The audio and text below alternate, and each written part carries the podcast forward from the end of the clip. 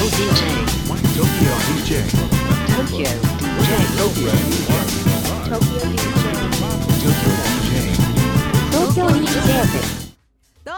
こんにちは。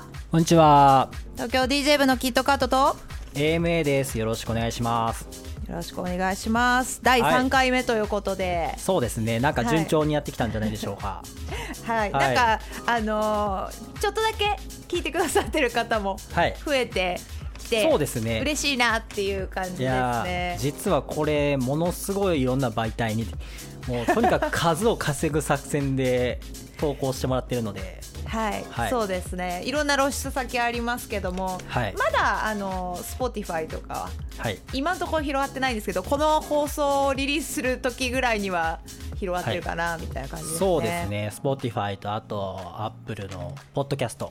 そうですね。はい楽しみにはいしていってくださいはい、じゃあ東京 DJ ブレディオについての説明を簡単に今回もお願いします。はい、えー東京 DJ ブレイディオは、えー音楽と人との接点を増やしてですね、えー DJ カルチャーの理解を皆さんに深めていただきたいということで活動しています。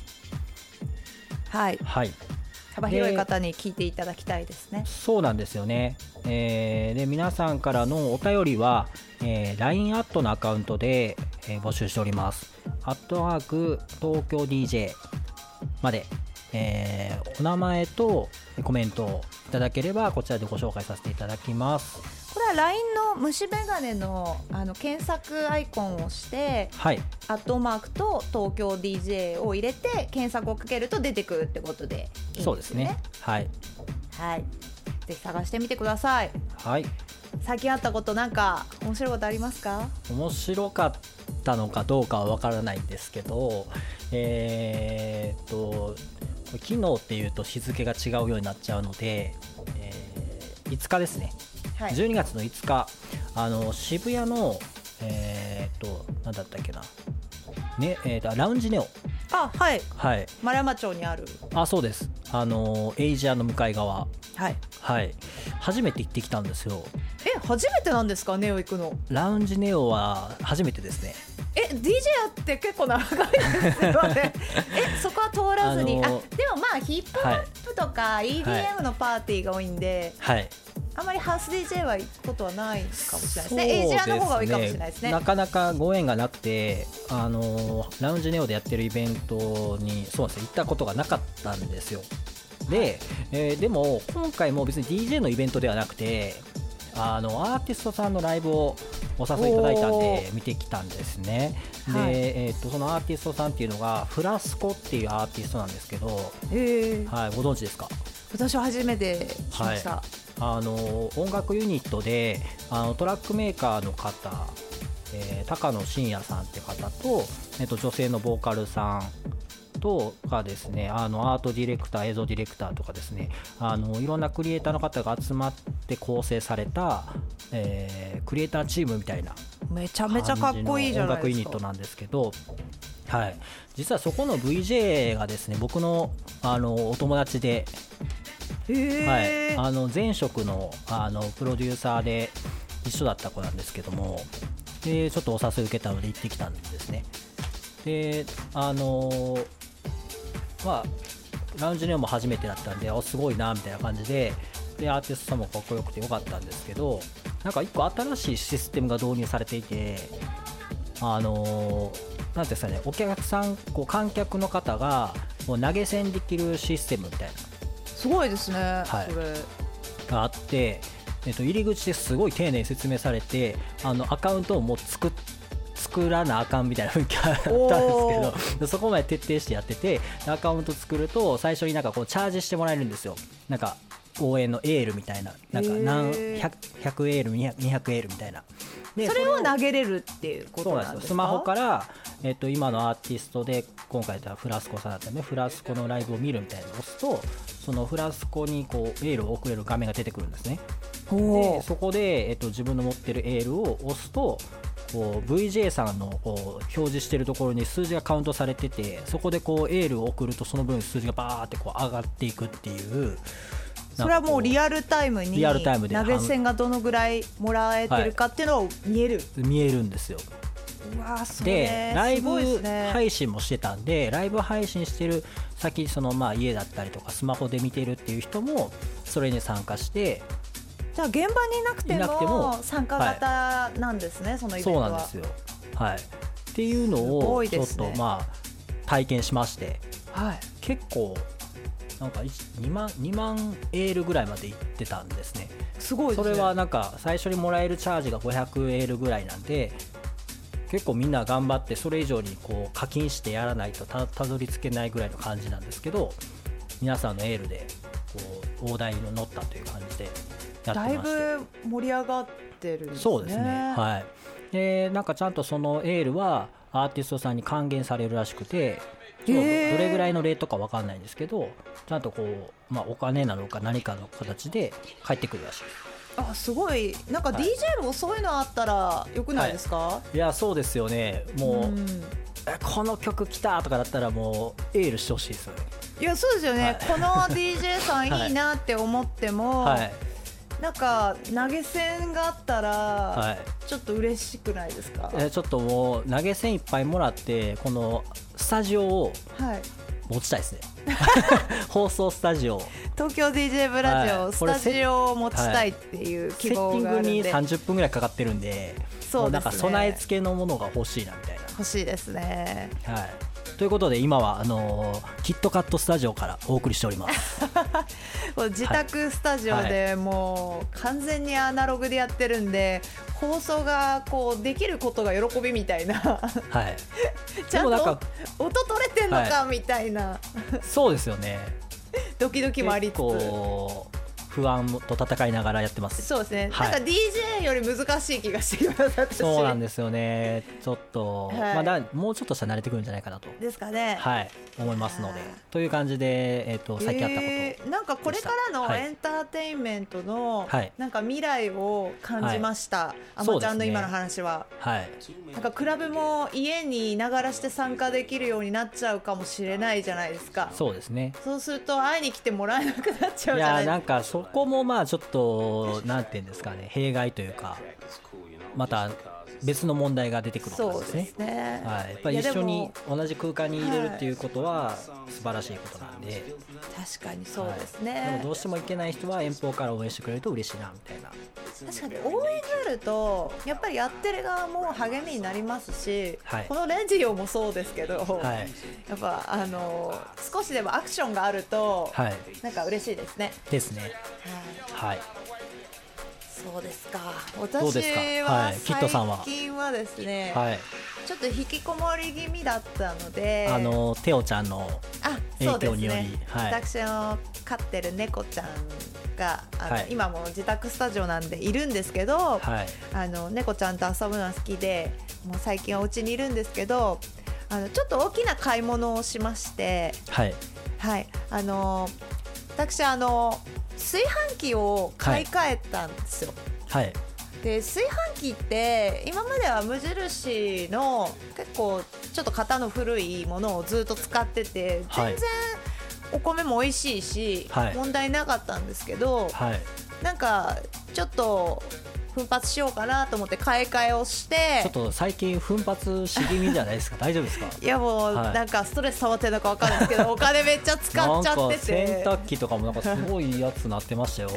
いやもう、はい。あの私の中でですねこう生活しやすくなるものには投資しようっていう考えがあって。いい考えですね。そうなんですよ、であのーご飯を美味しく食べれたら365日幸せなんじゃないかと思いまして、で買ったのがですねえっ、とアマゾンで買ったんですけど、はい。はい。えっ、と3日前ぐらいに届きまして、はい。今日初めてお米炊いてみたんですよ。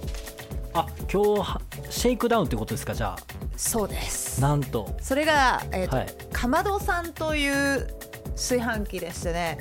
これがすごいんですよ。あのかまどが炊飯器の上に乗っかって全自動でお米が炊けるというすごいびっなんですかそれ。くりしたんですけどかまどが乗っかってるんですよ、かま まあ、どちらかというとかまどって感じじゃないですか？炊飯器よりもかまどって感じですか？そうですね、はい。なので洗う時とか気をつけないと割れちゃうし、はい。結構お手入れ大変そうなんですけど、はい。これがもうかまどで炊いたお米の味をあの、まあ、実現再現してくれるということで奮発して買いまして、はい。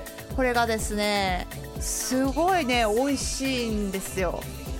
いや実はですね、はい。先ほどいただいたお米はあればそうなんですか、そうです。はい、ちょっと早速じゃあ一発目にいただけたということで、はい、はい、仕事終わりにねご飯いつもいただいてるんですけど。そうですね。はい、なんか今日えらいおつまみ多いなと思ったんですよ。あ当てっていうんですかね。あのお米のあおてですよね。おかずですよね。はい。はい。すごいおかずが充実しててご飯が足りなくなるっていう。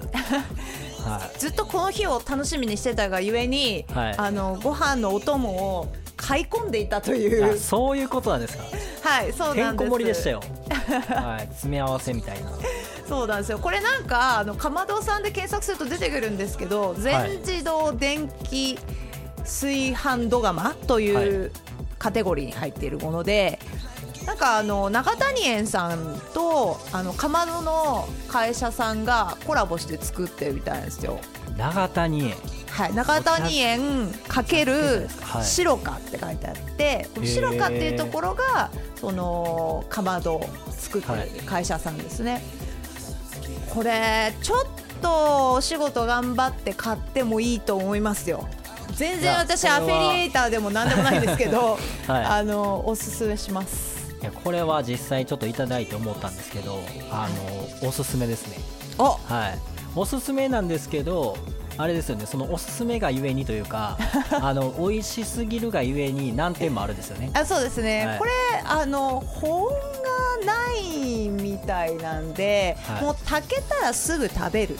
はい、もう炊くことのみに特化したという そうですステータス全振りみたいな、はい、でもあのタイマーあるんですよ。私も今日仕事終わる時間にセットして朝出かけたんですけど、はい。ちゃんとその時間に炊き上がるんで、あのー土釜とかかまどとかで、まあ、炊くお米って結構手間かかって大変だと思うんですけど、はい。これだと、あのー電気のいい面もあるしね。あの味の面では結構あの再現してて美味しいお米を食べれるよっていう確かに確かに。いい買い物だったなと思いました。じゃあちょっとぜひ、はい。ちょっとお全然米 DJ の話じゃないんで。すよね。そうですね。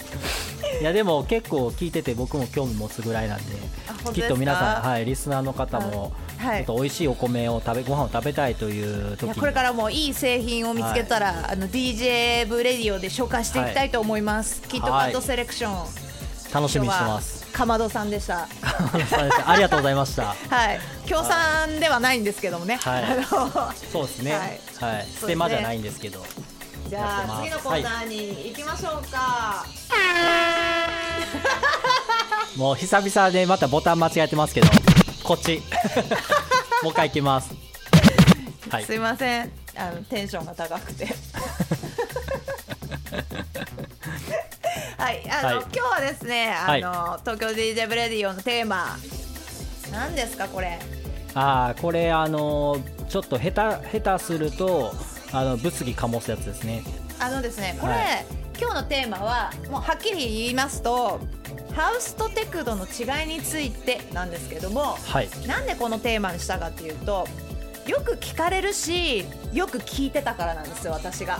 あもうクラブ行ったら、るですね。これははい。テクノですか？とか、はい。ハウスですか？っていうのを DJ する前にめちゃめちゃ聞いててで人によってはいやこれはミニマルだねとか、あはい、あのーもうそもそもハウスかテクノか聞いてるのにミニマルだねって言われてもみたいな。そう。だからもう音楽がそんなに詳しくなかった時は、はい。ミニマルって何ですかってまたどんどん謎が増えていくわけですよ。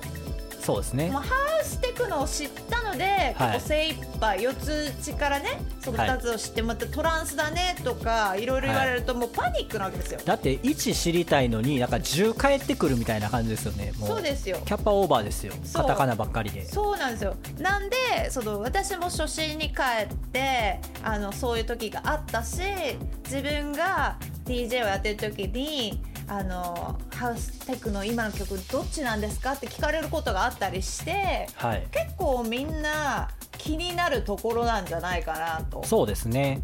はい。はい。でこれが実はあれなんですよね。一回ツイッターで投稿したことがあるっていうことで。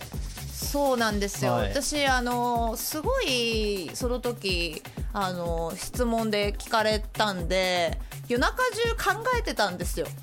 あ自分なりにそう自分なりに、このハウスとテクノの違いって言葉で表すとどういう風に言えば伝わるのかなという風に思っていてでそれであの2018年の10月12日に投稿したはい。ツイッターの投稿が、なんかよくわかんないけどめちゃめちゃいいねがついてて、はい。でちょっと あのせっかくなんで読みたいと思うんですけど。1年前の投稿ですね。はい、い。いねが1131件リツイートが386件。これ過去一番バズってんですよ私のツイッター。すごいですね。いやもういいねなんて1とか2しかつかないですよね、結構普段の投稿ってそんなもんですよね。いやそうですよね、でなんか次の日見たらなんか1000とか言ってて、はは？ってなったんですけど。どこがこういやなんかでも共感してもらはい。えるポイントがあったのかなと思ってご紹介させていただきます、はい。はい、ハウスって何ですか？はてな。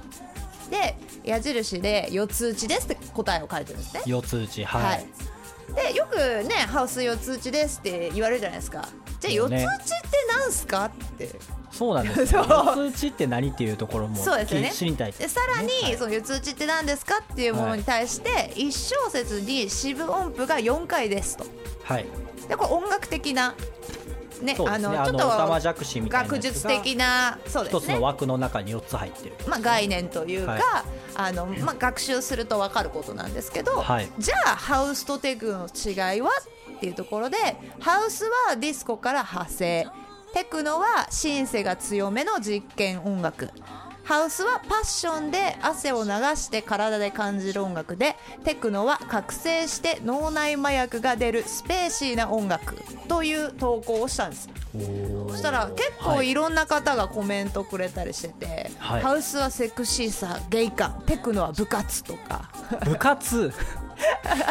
でテクノもある意味ディスコからの派生だよって書いてくださってる方とかもいて、はい。うんで90年代のテクノはやがてトランスになっていくんだよねみたいなことを書いてくれたりとか、はい。結構まあ身の回りの DJ さんとかも反応してくれたりとかしててはい。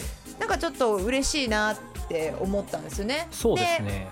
でやっぱりあのー DJ 自体もこの曲がハウスなのかテクノなのかっていうのははい。考えてやってるかって言われるとどうです？なんかまあ意識しまあハウスが好きなんで意識してはやってますけどでもテクノの曲も別に好きは好きですし結構もう間わからない曲もいっぱいあるんでなんかそ最近はちょっとわからない曲が多いなって感じはします。ああそうですよね、はい。なんか最近のトレンドでテクノとハウスの間テックハウスっていうジャンル人気ですね。ですね、はい。が結構 DJ の中でも人気でなんかどちらの要素も入っているのでどちらのジャンルが好きな人が聴いても結構あのハマる音楽ジャンルではあるんですけどもなんかその配分がどの割合この曲にテクノ要素があってハウス要素があるかっていうのは曲によって全然違うのでもう塩のさじ加減みたいなもんなんですよ そうですよね。もう料理のレシピですよ。もうなんか砂糖がどのぐらいで塩がどのぐらいでみたいな。はい、はい。でもそれって結構よくよく考えてみると曲の、まあ、構成がディスコから派生してるとこういう風になるよねとか、はい。使ってるドラムとかが、こまあ、ちょっとハウスだよねとか音の種類だったり曲の構成だったりってところで自分で理解していくと、テクノ要素2割かなみたいな。あー。あその普段ややってる DJ の時にってことですか？そうですね。の持ってる曲の構成とかじゃあじゃなくて普段 DJ をしている時。テックハウスを聞いた時ですね私が。あテックハウスを聞いた時に。はい。はい。であのーもともとこれってジャンルっていうふうに考えると、まあ、ちょっと難しくなっちゃうんですけど、はい。歴史が違うっていうと結構分かりやすいかなと思っていてでテクノとハウスって生まれた場所が違うんですよね。はい。でハウスはシカゴで生まれたとされていて、はい。テクノはデトロイトで生まれたってされてるんですよ。うんうんうんどっちもアメリカなんですよね。あそうですね、はい。でそのそこからこうちょっと違うジャンルが混ざってきたりとかいろいろしてまあトランスになったりとかはい。グライムになったり2ステップになったりいろいろあの違うジャンルになっていくんですけどもとはい。もとのその系譜をたどっていくとルーツがこの曲のどこにあるのかっていうことを考えると、結構面白い選曲ができる DJ にうん。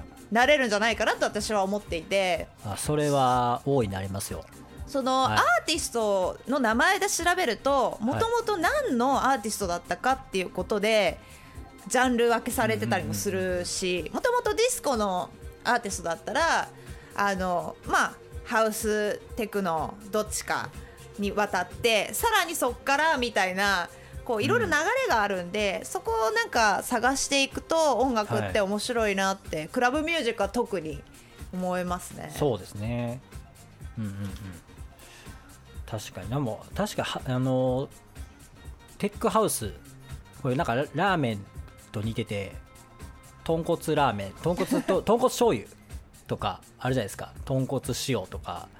テックハウスもテクノとハウスをこうくっつけてるじゃないですか。でも豚骨醤油ラーメンって醤油の方が強いんですよ。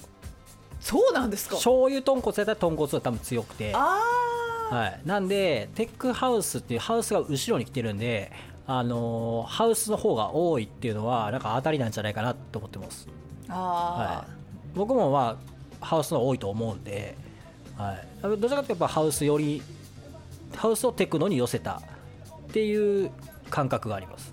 ーあーそういうことですね、ラーメンだったラーメンです。はい、はい、あの、テックハウスはラーメンと思ってもらえたらと思います はい。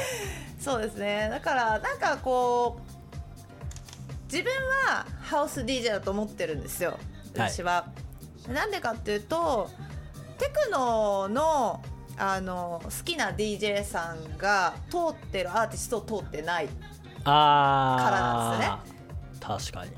そうなんですよ。私はハウスのアーティストが好きだなって自分に自負があるしそれはそうかもそうですね。特になんか最近はテクノをよくやっている DJ さんとかアーティストさんでも昔はハウスやってましたっていう人が多いじゃないですか。多いですね。もともとハウスやってた人が今テクノやってるってパターンがあっても多分ルーツはハウスって感じがあります。そうですね、結構ミックススタイルはあの四つ打ちなんで似てる部分もテクノとハウスはあるので、はい。どっちもできるっていう人も、はい。もちろん結構いるかなと思ってて、どっちもできるしミニマルもやってるよみたいな人とかもいて、うんうん。結構 DJ さんもそのここのジャンルに特化してるみたいなのがはい。あるとかっこいいなってそうですね。思います。えテクノの DJ やったことありますか？私ははい。前に1回だけやったことあるんですよ。ああるんですか？それ DJ 始めたばっかりの時に、あ最初の方ですもうね全然テクノかっこいいなって思った曲をただ並べただけ。えでその一個一個の曲に対してはい。分析したりとか、なんでかっこいいって自分が思ったんだろうっていう風に全然勉強しないでただかけてかっこいい DJ がやりたいと思ってかけただけなんですよ、でも、はい。あの今何年か経ちましてー、はい。本当にテクノが好きな人からしたらちょっと分かっちゃったんじゃないかなって思ってで 逆にあの自分もハウスが好きなんで、はい。ハウスを聴いちゃうと結構あこういう曲をかけるのってかっこいいなとか、はい。ハウスの DJ なのかな本当にとか思っちゃう時があって、えー、はいそうそれとかはやっぱり自分の好きなジャンルを追求しているからこそ、うんうんうん。やっぱりあの分かることなんで、うん私は自分の中ではテクノをやらないようにしてるんですテクノが本当に好きな人がいるから、はい。でもハウスは私は好きなんでうん。ハウスで勝負をしようというふうに思っていますけど。うんそうなんですね。僕はい。も一回だけあるんですけど、おみんな一回あるんですね。はい、なんかちょっとやらないままなんかこうっていうのもあれかなと思って一回挑戦してみようかなと思って。あのアトモくんいるじゃないですか、はい。DJ のアトモくん、アトモくんはもともとね一緒にイベントも出てて、ハウスやったりもしてる DJ さんなんですけど、まあ、彼は今スペクトラっていうテクノのレーベルのあの DJ としても活動していてはい。でそう身近にこうテクノをやってる人といえばあアトモくんだってなってちょっと教えてくれとお言ってですねちょっと訪問訪問しましてでちょっと手取り足取り教えてもらったんですよね。はい。であの一回テクノのイベント出てみたんですけどどうでしたか？でもめっちゃむずいなってなってはい。全然なんかこう自分の中でうまくいかなかった そうだったんいですやなんかねこんな難しいんやみたいな同じ四つ打ちやってるはずやのにこんな難しいってなってまあなんかその練習したらまあもちろんこうもっとこう慣れていくっていうのはあるんでしょうけどなんかまあいいかなってなったんですよね それで、ああ、はそうなんですね。なんかあのクラブですんごいテクノが好きいなはい。方とお話しすると私ハウスが好きなんで、はいやっぱもう血だよねって話になるんですよ、ああなんかもう血が流れてるかどうかで、あのその方は私はテクノがすごい好きだから、ハウスかけるとなんか違う感じがしちゃうんだって、うん。それが理屈ではなくて、はい。もうなんかその血が流れてるみたいなはい。ざっくりしたことを言ってて、うんうん。いやでもそれって本当にそうだなと思ってて、はい。なんか音楽が好きになればなるほどなんかどこの部分を好きかとかって追求をしていった結果、はい。自分が何が好きなのかが分かってくるから、うんうんうん。あのそこをやっていく方が多分強,、強みにもなるしはい。っていう感じなのかなと思ってそうだよね。血だよね。って言ってっていう答えになったんそうです、私はテクノができないから、はい。い、やお互い血だよねみたいな。えーそうそう。だったんですね。そうなんですよ。まあでもそれはそうかもしれないですね。うん。確かに。僕もまあ結局のところハウスがいいなってなってずっとハウスやってるんでやっぱハウスの血が流れてるんだなっていうのは。なんでハウスが好きなんですか、これ多分あのああのあれです。あの生まれて初めて見たもんが親と思うみたいなやつに近いじゃないですかね。なんで多分若い幼少期に、はい、幼少期に聴いた音楽とかの影響ってでかいじゃないですか。でその時にやっぱハウスがハウスっぽい曲が多かったんだと思います。テクノよりも私はハウスってすごく直感的だなって思う音楽だなと思っていて、はいテクノの方が難しい音楽だと思うんですよ。うんであの実験音楽なんで答えがない音楽だと思っていて、でハウスはどちらかというとこうなんかこうちっちゃくシュッとまとまろうとするところがテクノよりはあるなと思ってるところが、なんか愛すべきポイントというかなんかちょっと歌にしようとしてみたりとか、はい。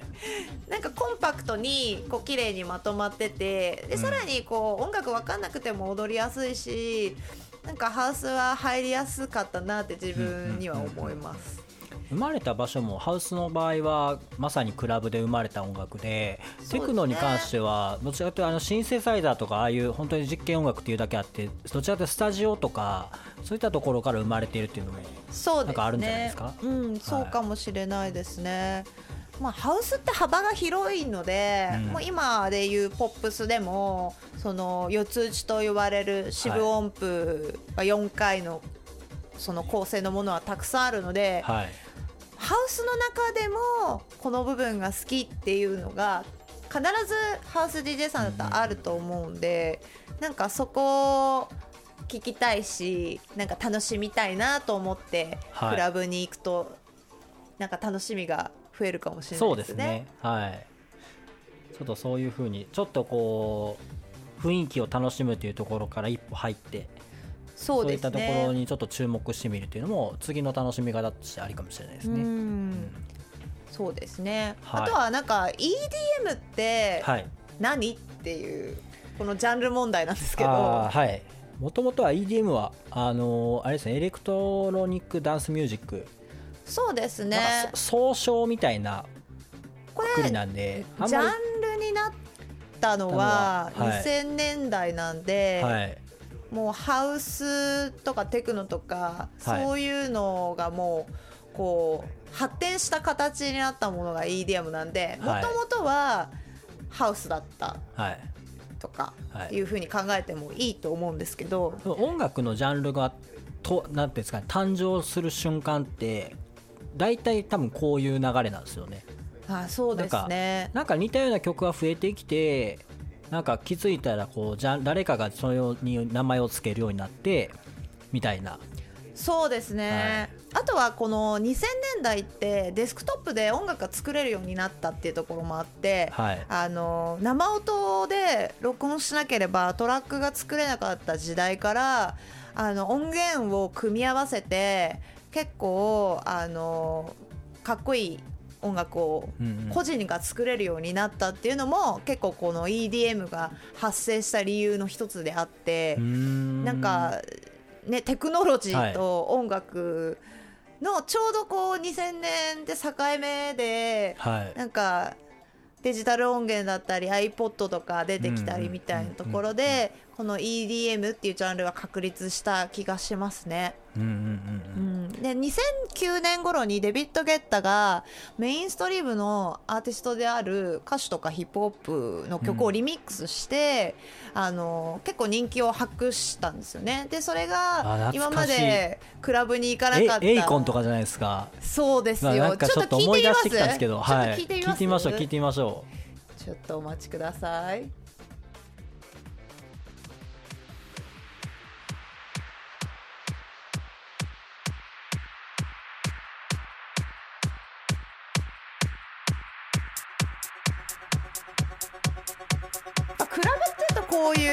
感じですかね。うこれめっちゃ僕好きなやつですよ。懐かしい。いやーそうですね。クラブって感じしてきましたね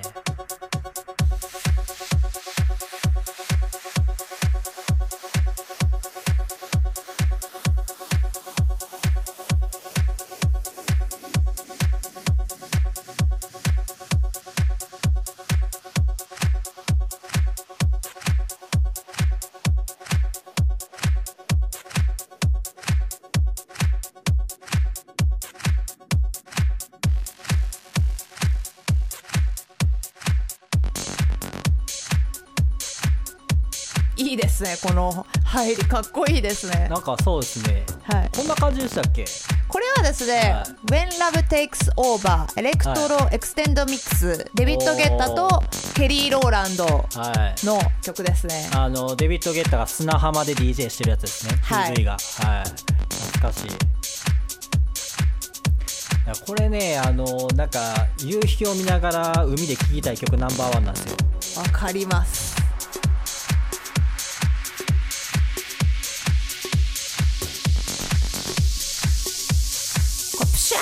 って言いますよね。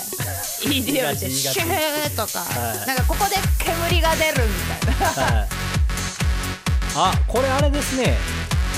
あのハウスネーションに入ってたリミックスですね。多あ分そうなんですか、はい。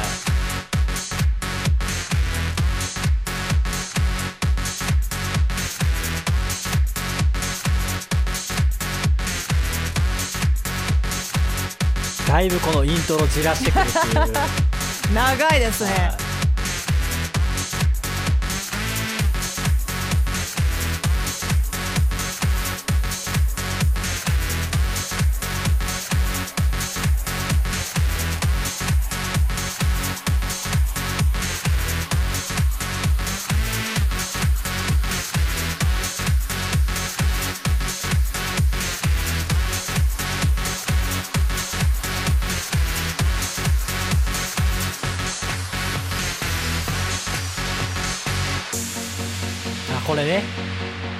この切り替わりですよ気持ち いいの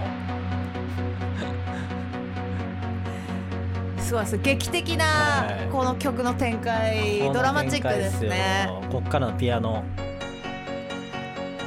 もう両手上げてこうあーいいっすねサンライズとかサンセットをこうバックにまさにまさに懐かしいですねいやめっちゃ懐かしいっすよ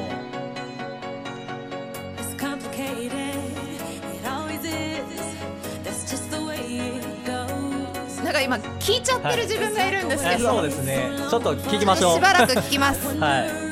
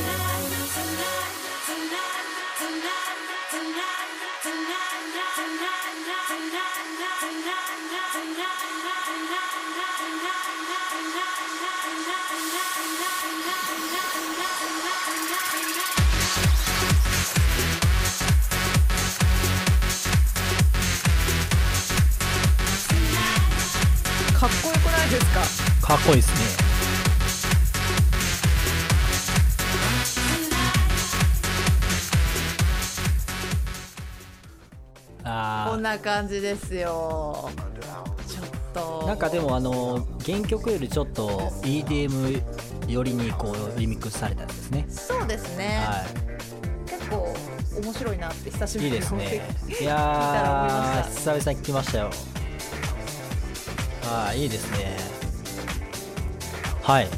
という感じで今日はじゃあこの曲が奇跡の一曲ということで、そうですね。いいですかね。はい。はい。今日ははい、実はあのもともと奇跡の曲は別で用意してたんですが、はい。えー尺の都合で、はい、はい。そうですね。今日はあの今日は EDM の曲を EDM の曲をはい。ちょっとご紹介させていただきました。はい。いやでもクラブに行かなかった人たちがこの音楽を聴いてフェスに行くようになったこう時代歴史の移り変わりをこの曲を聴きながらなんか感じますね。そうですねか評論家みたいになっちゃいますけど、はい、デビッド・ゲッターはもともとねハウスの曲作ってた人ですから。そうですね、はい、そこからああいう風にもうちょっとこうキャッチーな曲を作るっていう風になって EDM がどんどんできてきたみたいなでも EDM があったからこそ DJ のギャラって高くなったと思いません？そうですよね。あんなに稼ぐ DJ なんか今までいなかったですよ。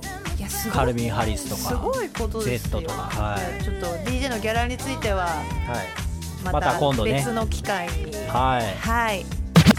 はい12月のイベント告知ですかね。はいお願いします。はい。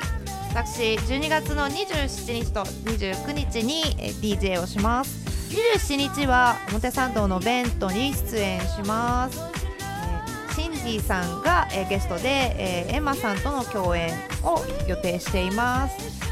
この日何かけようかなと思ってるんですけど、はい。ちょっとディープハウスでもディスコっぽいディープハウスと、はなんかダブっぽい感じのを混ぜようかなとか思ってちおょっと今準備してるんですなんけどかまた珍しいじゃないですか。最近結構アフロディープ系が多かった。そうですね。悩ましいところなんですよ。はいはい、で次がですね29日こちらは16時から23時原宿のサンキーズベントハウスで DJ マグのパーティーを、えー開催しています。そちらで、えー DJ をする予定なんですけどこちらは招待制になりますのでご興味ある方は、えー私の Twitter か LINE を登録していただいてメッセージをいただければディスカウント対応などします。じゃあまちゃん、はい、えー AMA の出演情報は、12月29日東京の、渋谷サーカス東京にてスピリットソウルイヤーエンドパーティーに出演します、スピリットソウルという、ソウルフルハウスの、レーベルですね。DJ のナミーさん主催のレーベルのパーティーになっております。ゲストの方が、えシルバさんという方です、えご存知の方もいらっしゃるかもしれませんが、えシンガーの、えシルバーさんが DJ をしていただけるということになっております。こちらも、えディスカウントなどもありますのでよかったら、え AMA の Twitter で DM いただければと思います。是非遊びに来てください。それでは、えー今日も聴いていただいてありがとうございました。ありがとうございました。